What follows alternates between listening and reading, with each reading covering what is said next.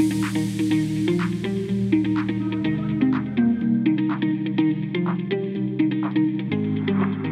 Hola a todos, hoy estamos aquí en un nuevo episodio de Voces de la Nube, el podcast oficial de Google Cloud en América Latina, donde conversamos sobre la transformación digital y el camino hacia la nube con ejecutivos, especialistas de nuestro equipo y también con la presencia de algunos invitados especiales. Mi nombre es Maritza Vázquez, yo soy ingeniera del equipo de Google Cloud y hoy soy su presentadora. Y como les comenté en el último episodio, hoy tenemos invitado especial a Eduardo Angueta, con quien vamos a seguir nuestra conversación sobre todo lo que es manejo de costos, que es un tema que nos han pedido bastante muy relevante para nuestros clientes y sobre todo en el contexto actual. Para quienes no han podido escuchar el episodio anterior, les recomiendo que vayan, escuchen y con eso esta es una excelente continuación. Y con esto, Eduardo, bienvenido. Maritza, ¿qué tal? Es un gran placer para mí estar aquí en este espacio y compartir con Voces de la Nube. Estoy listo para una nueva conversación que va a ayudar a nuestra audiencia a entender más sobre el control, la visibilidad y los costos que ofrece la nube de Google Cloud como tal, así como los informes, marcos financieros y mucho más que existe como herramientas alrededor de este tema.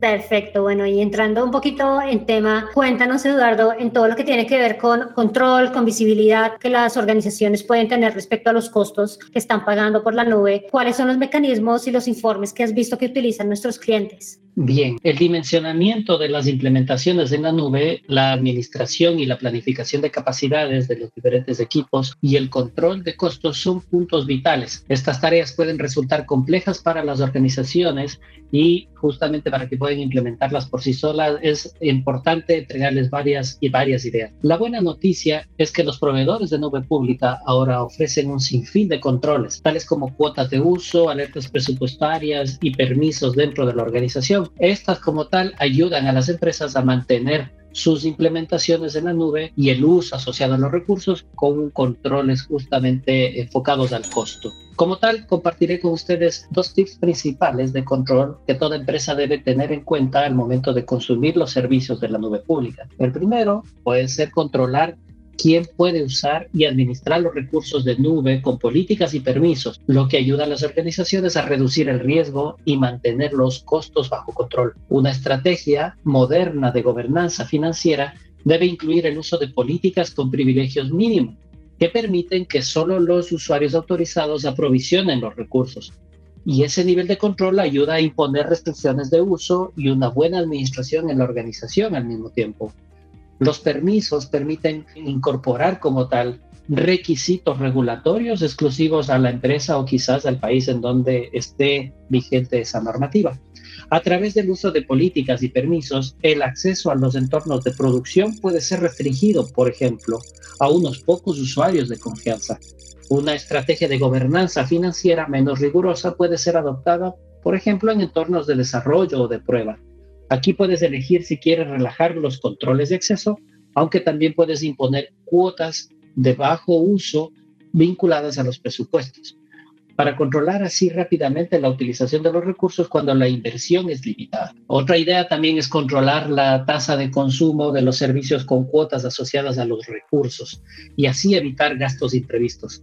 Por ejemplo, los administradores pueden establecer una cuota de uso máximo de los recursos informáticos a través de alertas o un proceso de trolling, en el cual el servicio, cuando alcanza la cuota señalada, va a empezar a notificar. Y también obviamente puedes definir otras cuotas que pueden estar asociadas al, al, uso diario o quizás al uso por usuario. Existe una versatilidad alrededor del control asociado a cuotas. Perfecto, bueno, y en lo que tiene que ver con los controles, hay un tema bien interesante que, está disponible en la plataforma y es todo lo que tiene que ver con presupuestos automatizados, poder definir, bueno, en este proyecto, por ejemplo, esta es la cantidad de presupuesto que quiero dedicar y a partir de eso tener una notificación que me diga, bueno, estás llegando al límite de tu presupuesto, como para ir teniendo visibilidad y no tener esas sorpresas que de pronto nos preocupan en muchos casos al final del mes de cuánto fue lo que realmente resultamos gastando. Cuéntanos un poquito más de cómo se pueden utilizar estos componentes. Claro, claro que sí. Por ejemplo, el control de gastos mediante notificaciones y presupuestos automatizados hacen que sea más fácil permanecer dentro de los presupuestos definidos. Estas herramientas pueden usarse para impulsar el uso más eficiente de los recursos. Los administradores pueden crear presupuestos que permitan rastrear los gastos mensuales hasta cierta fecha, monitorear el uso y enviar alertas cuando la utilización se aproxime a los límites predefinidos. Los controles presupuestarios como tal y el acceso a los costos pueden ayudar a las empresas a controlar y limitar el uso y los costos de la nube. Los datos de uso y costos que pueden hacer, que es la información que utilizan los equipos, hace que sean conscientes del impacto el momento que están teniendo un control general de los gastos y generar cambios de comportamiento respecto al uso y obviamente a los costos. Acá la recomendación de compra, también basado en recomendaciones que dan las propias nubes, facilitan a la identificación, además de oportunidades de ahorro en los costos. Algo adicional que también está como una herramienta son las etiquetas y es que a pesar que los costos se vinculan a los SKUs, muchas veces existe la necesidad de prorratear los costos por departamento o distribuirlos por departamento o por área o incluso por producto para así identificar mejor esos costos. Aquí jugamos con las etiquetas que justamente se las asignamos a los recursos para poder generar los informes personalizados. De esta forma es simple entender cuántos recursos se consumen, ya que una etiqueta no solo se vincula a los costos de CPU y memoria, sino también a los costos de discos, redes, etc. Pero también hay otro elemento bastante potente que es la parte de reportes o de informes, ya que si bien los informes de la consola ofrecen cada vez más información y posibilidades de tomar decisiones, nada mejor que poder analizar la fuente de datos y generar tus propias estadísticas, alertas, reportes y gráficos. Así puedes exportar los datos desde uso hacia BigQuery y analizar los costos con mayor detalle con herramientas potentes como Google Data Studio o quizás Looker. Sí, yo creo que son herramientas súper valiosas precisamente para entender cómo estoy haciendo el, gasto de los diferentes recursos, qué es lo que realmente estoy utilizando y obviamente poder ir perdiéndole ese miedo que tienen muchas organizaciones a tener unos costos inesperados. Y yéndonos un poquito al tema de la visibilidad, te quería preguntar cómo hacen las organizaciones para darle visibilidad, por ejemplo, al área de finanzas o al área de, compras o de adquisiciones que tienen una organización para que ellos también puedan ir teniendo como una planeación de esos gastos que van a ir teniendo mes a mes. Ese es un buen punto. Ese es un buen punto y aquí me gustaría citar un ejemplo. Imagina una situación en donde los equipos de tecnología no tienen el control de lo que gastan y luego conocen estos recursos, estas ideas que estamos planteando en nuestra conversación. Y por otro lado, imagina el equipo de finanzas, de control y de operación queriendo entender cómo poder ayudar implementando los controles también que reduzcan la velocidad del gasto de los equipos técnicos o restringiendo como tal la posibilidad a los equipos técnicos de utilizar tal o cual producto. En realidad ese ciclo atenta contra los beneficios de la computación en la nube en cuanto a la velocidad, la escalabilidad y el acceso a la innovación. En estos casos un buen punto de partida es reunir a todos los equipos, implementar justamente los procesos de gobernabilidad en donde todos participen y se logre un verdadero balance para poder tener la visibilidad y el control necesario sin perder o afectar a la agilidad. Perfecto. Bueno, y cuéntanos un poquito, cuando traemos esos diferentes equipos a participar, pues a veces hay un reto que tiene que ver con que cada uno tenga visibilidad de lo que necesita. Sin embargo, pues cada uno tiene un, set de conocimientos diferentes que de pronto el equipo de finanzas no sabe entender bien cuál es la cantidad de recursos que, por ejemplo, requiere un proyecto en particular, cuando para el área de tecnología es súper claro porque necesita esas especificaciones o esa cantidad de recursos. Y de la misma forma, para el equipo de tecnología a veces es difícil entender pues esos procesos financieros que tiene que llevar a cabo una organización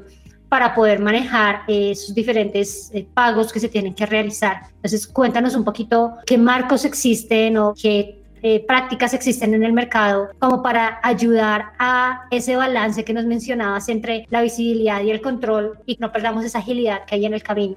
Claro que sí, Marita. Mira, uno de los marcos más comunes es el mencionado Cloud Financial Management o también conocido como Cloud FinOps como tal, es una práctica que permite acelerar la toma de decisiones de manera responsable a todos los equipos involucrados en el costo, en el control de los costos del uso de la nube. Y obviamente la idea es aplicar las concesiones que varían entre la velocidad, el costo y la calidad.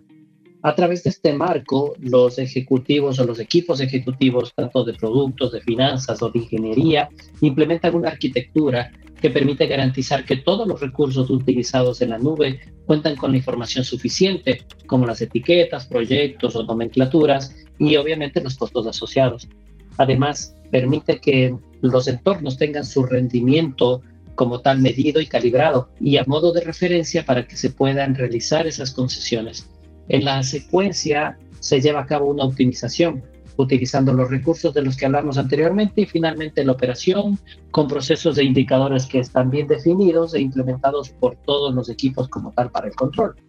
El papel de Google como proveedor de servicios de la nube implica también apoyar a nuestros clientes para que puedan comprender la importancia de una buena administración y gobernanza de los costos e inversiones en la nube y apoyarlos a planificar el crecimiento con eficiencia. Hoy, el FINO como tal forma parte de nuestra agenda y nuestro portafolio de servicios y consultoría y administración de la nube pública. Como tal, me gustaría compartir con ustedes unos pocos conceptos como tal de FinOps o ideas generales que los van a apoyar justamente en este proceso, ya que los equipos que adoptan estos principios serán capaces de establecer una cultura autónoma y consciente de los costos y así fomentar como tal la responsabilidad sobre ellos sin necesidad de frenar la agilidad en el negocio y como tal aprovechar los beneficios de velocidad e innovación que ofrece la implementación o la adopción de la nube. Como tal, por ejemplo, los equipos siempre necesitan colaborar. Los equipos de finanzas y de tecnología deben trabajar afiatados, deben trabajar juntos, casi en tiempo real, ya que la nube opera por recurso y por segundo y todos sabemos, obviamente, que los equipos que trabajan en conjunto mejoran continuamente la eficiencia y la innovación. Otro punto veo es que las decisiones como tal deben estar orientadas por el valor que agrega la nube al negocio. Obviamente para eso las métricas basadas en el valor y en el ahorro permiten resaltar el impacto de la nube como tal en el negocio y es importante tomar decisiones basadas de vuelta en el equilibrio de los costos, la calidad y la velocidad. Y también se debe pensar en la nube como un impulsor de la innovación. La idea principal es que cada uno de los grupos tome su responsabilidad en el uso de la nube. Los equipos individuales y de productos tienen cierto nivel de autonomía para administrar su propia utilización de los recursos de la nube en relación a su presupuesto. La idea es descentralizar la toma de decisiones sobre el recurso y la optimización de los recursos. Los equipos técnicos deben comenzar a considerar el costo como una nueva medida de eficiencia dentro de sus métricas. Como tal, los informes relacionados a FinOps deben ser accesibles y frecuentes. Se debe procesar los datos tan pronto como estén disponibles. La visibilidad obviamente debe llevar una mejor utilización de la nube con el objetivo de tener una retroalimentación y obviamente desencadenar un comportamiento más eficiente de los recursos. Como tal, también la implementación de un equipo centralizado alrededor de FinOps permite que la automatización esté optimizando el esfuerzo y no tengas esfuerzos duplicados dentro de los equipos. Como tal, es necesario el apoyo de los ejecutivos sobre las FinOps y sus prácticas y procesos, ya que una iniciativa que sale de aquí es la optimización de tarifas y descuentos que se realizan de manera centralizada cuando se analizan las operaciones. Y como tal, eliminar la necesidad de que los ingenieros y equipos de operaciones se ocupen de negociaciones de las tarifas, para que se puedan concentrarse más bien en la optimización del uso de los recursos. Como tal, aprovechar las ventajas del modelo de costos variables de la nube es una gran idea. El modelo de costos variables de la nube debe ser considerado obviamente como una oportunidad para el negocio, más no como un riesgo. Y como tal, adoptar la previsión, la planificación y adquisición de estas capacidades en el momento adecuado. Y la planificación, obviamente, de manera ágil e iterativa, es preferible para que los planes sean cortos eh, y no sean estáticos a largo plazo. Y como tal, es necesario hacer pequeños ajustes en este, de manera continua en esta metodología por el uso que tengamos de los recursos y obviamente siempre estar enfocados en la optimización de los recursos en la nube. Muy bien, bueno, tenemos un montón de información súper interesante y les vamos a dejar en los links de este episodio varios estudios sobre cómo varias organizaciones alrededor del mundo están utilizando la nube y cómo están haciendo el manejo de costos, cómo a pesar de que mucho de lo que hoy en día se gasta en nube pública de alguna forma se desperdicia, entre comillas, porque las organizaciones de pronto todavía no tienen en cuenta estas prácticas de, control, de visibilidad, etcétera. Aún así, el consumo se ha venido acelerando por todos los beneficios que encuentran las organizaciones, lo que obviamente definitivamente es algo que tengo que hacer con el control correcto para no entrar dentro de esos que están desperdiciando de pronto la inversión que están haciendo, pero sí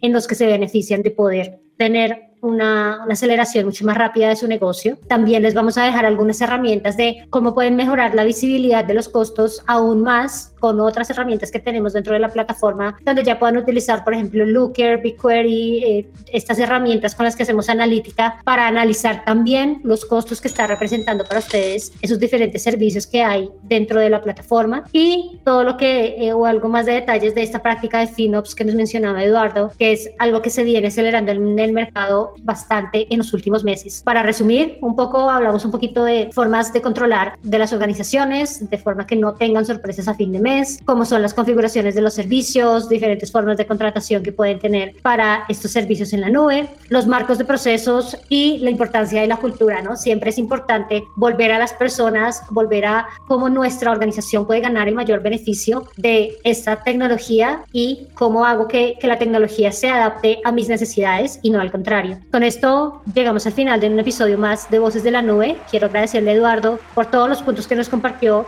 a partir de su experiencia como Customer Engineer en nuestro equipo, invitar a todos los que nos están escuchando a estar muy atentos a los próximos episodios que seguro van a encontrar muy interesantes. Muchas gracias Eduardo y hasta la próxima. Muchas gracias Marisa también para ustedes. Ha sido un placer compartir con, con usted.